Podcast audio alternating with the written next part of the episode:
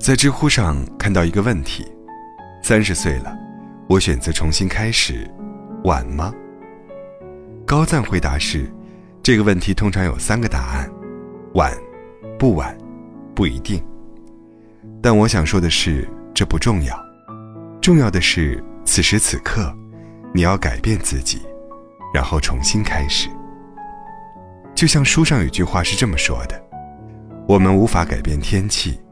但我们可以改变心情，我们无法改变别人，但可以改变自己。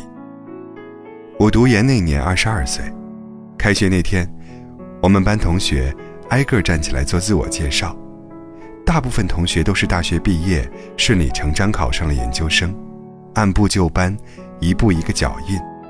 只有一个同学站起来说了不一样的话。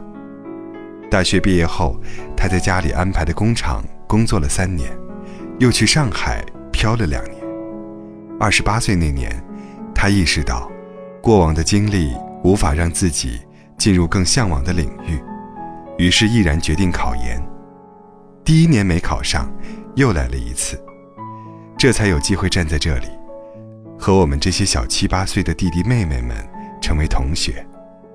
他自我介绍后，我们不由自主地开始鼓掌。我们佩服的。不仅仅是他三十岁从头来过的勇气，更是感慨，原来人生并非只有一种活法。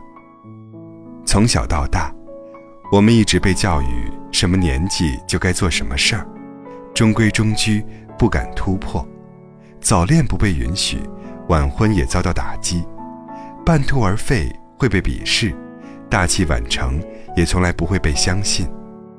我们按照约定俗成的时间刻度。完成着每一步该做的事情，不满意当下的生活，但却久久不能做出改变，讨厌别人对我们的指指点点，却又不敢忽视别人的观点。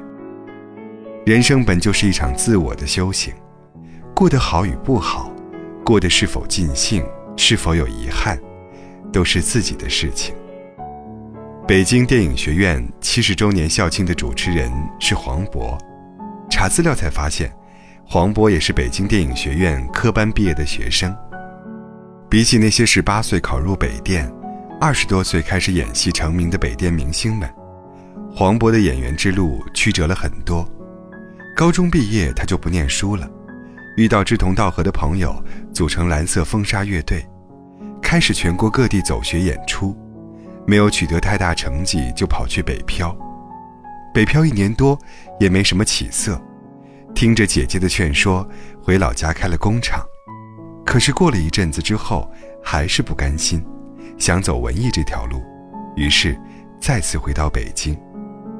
为了更系统的学习表演，黄渤开始考各种表演院校，但因为长相，他都被拒之门外，于是选择曲线救国，考不看脸的播音系。终于在二十八岁那年，黄渤考上了北电播音系。那之后的几年，黄渤蹲剧组当群演，直到三十二岁拍了《疯狂的石头》，才开始被观众熟知。但就像那句话说的，人生最坏的结果，不过是大器晚成。虽然比别人入行晚，但黄渤仍然凭自己的努力，在三十五岁拿到金马影帝，四十五岁成为中国首个百亿男演员。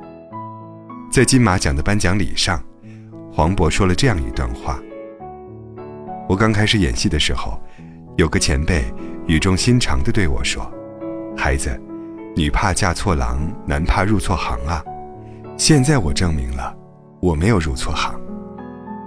二十八岁重新考入大学的黄渤，比我们认知中的大学生整整晚了十年。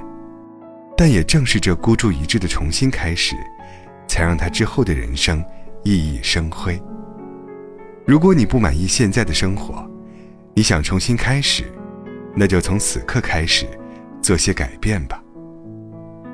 你可以辞去现在没有进步和提升的工作，可以狠下心离开那个已经不爱你的旧人，可以放弃当下安逸、稳定、熟悉的生活，换一座城市，甚至重新进入校园开始读书。就像我们最常听到的那句话。种一棵树最好的时间是十年前，其次是现在。从现在开始，改变作息，改变不好的习惯，改变对未来的规划，别把重新开始变成重蹈覆辙。人生最美的，不是失而复得，也不是虚惊一场，而是无论什么时候，都有敢于重新开始的勇气。